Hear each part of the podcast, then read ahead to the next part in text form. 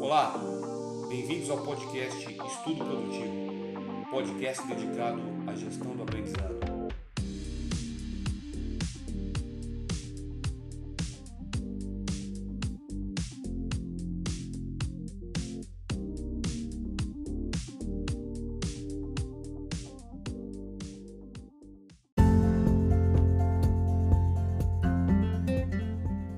Aqui é o professor Léo Fagundes nesse primeiro episódio vamos tratar do retorno às aulas.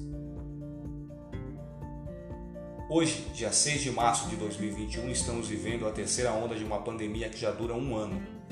Durante esse período, a maioria das escolas públicas ficaram paradas. O processo de vacinação já começou, porém as vacinas não são suficientes para imunizar toda a população. Por esse motivo, foi necessário esperar um pouco mais o retorno das aulas. Depois de criar a infraestrutura necessária para deixar o ambiente escolar seguro, alguns dos estados brasileiros anunciaram que na primeira etapa teremos um retorno remoto. Na segunda etapa, híbrido, mistura de presencial e remoto e por fim presencial. Enfim, foi dado o pontapé inicial. A maioria das escolas iniciaram uma pré-jornada pedagógica e na semana que vem teremos as jornadas oficiais. Nesse início, a principal preocupação das secretarias de educação é com a inclusão social. Nós sabemos que muitos jovens não têm acesso à internet nem aos dispositivos necessários para acompanhar as aulas online. Portanto, um bom planejamento nessa etapa de jornada vai ser fundamental para atender a todos com equidade. Um assunto que também vem sendo muito comentado por todos é a questão da ansiedade. E é natural que esse novo normal cause apreensão. Afinal, como lidar com múltiplas plataformas, sites, aplicativos, sem falar no processo para conseguir material didático? Então, para tratar desse assunto é que dedicamos nosso primeiro episódio, que tem o intuito de dar algumas dicas de como se organizar para esse retorno. Hoje vamos falar de organização do ambiente de estudos, organização do material físico ou digital e administração do tempo. Vamos juntos.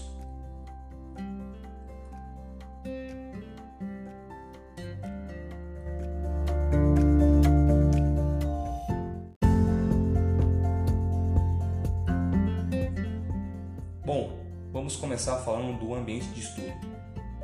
O ideal é que um ambiente de estudo seja um lugar onde o estudante possa manter o foco sem distrações. E aí está o nosso primeiro desafio. No ambiente digital, por exemplo, como usar o celular ou notebook para os estudos se são justamente esses dispositivos que mais tiram nossa atenção. A dica aqui é desligar as notificações do seu aparelho celular no período em que estiver usando para estudar. O mesmo para o notebook. Evite deixar múltiplas telas abertas e saia das redes sociais, pois se você estiver logado vai ficar aparecendo notificações o tempo todo. Já no ambiente físico, o ideal seria um ambiente com silêncio e um cômodo separado da casa, mas nós sabemos que nem todos dispõem desse espaço. Ainda mais nesses tempos de pandemia, onde os familiares permanecem mais tempo em casa, muitos passaram a trabalhar remotamente e imaginem todo mundo falando ao mesmo tempo. Além de cuidar dos afazeres domésticos, o gato miando, o cachorro latindo. Pois é, essa é a realidade de muitos lares brasileiros. Sabemos dessas dificuldades, mas não podemos deixar isso nos paralisar. O ideal é montar uma estratégia e escolher um local, tentar organizar ele da melhor forma possível, por exemplo, em uma mesa, de preferência sem muitos itens que causem distração, em um momento que não tenha ninguém ou em um período que você perceba que tenha mais silêncio na casa. Bom, Vamos falar agora da organização do material físico ou digital.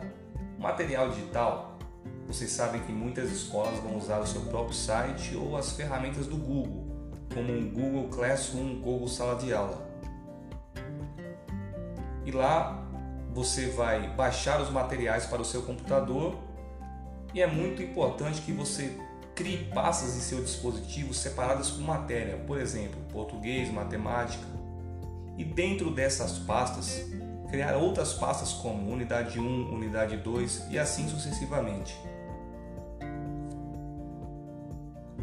Ficou preocupado com a capacidade do seu HD? Não se preocupe, pois você tem outras alternativas para essa organização, como usar um pendrive, usar o Google Drive na sua conta pessoal ou usar o Google Drive na conta do e-mail corporativo que a sua escola vai disponibilizar para você.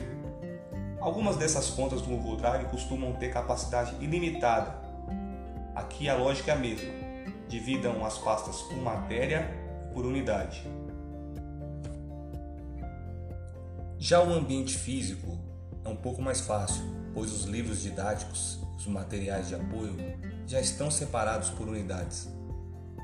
Uma dica é deixar cada material de apoio junto com o seu respectivo livro didático.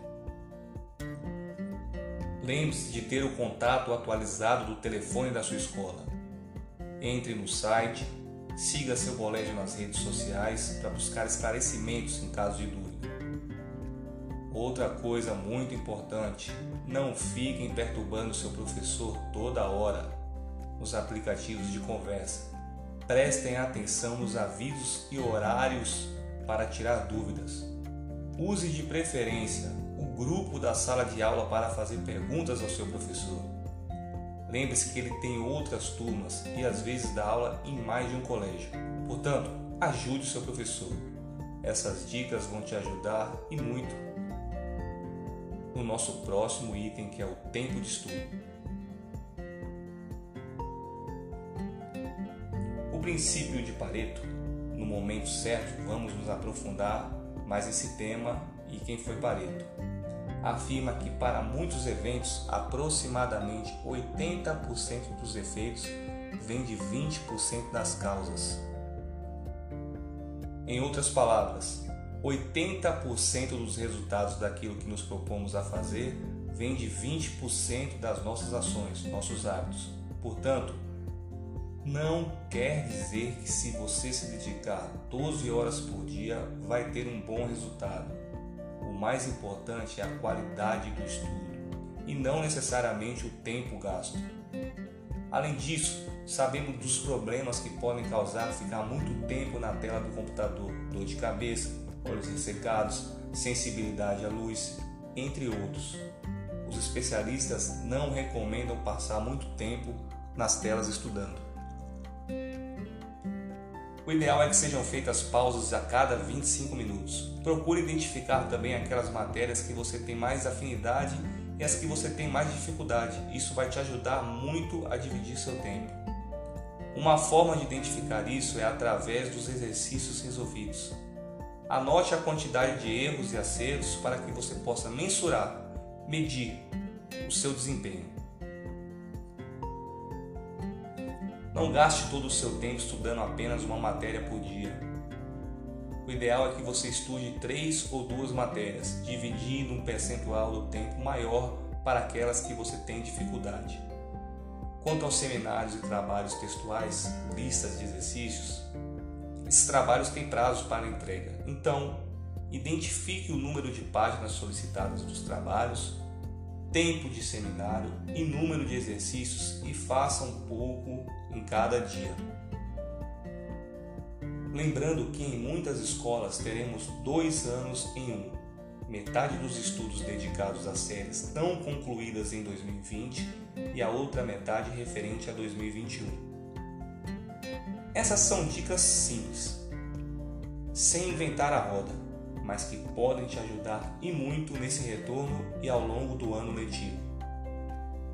Hoje terminamos por aqui. Um abraço e até o nosso próximo encontro.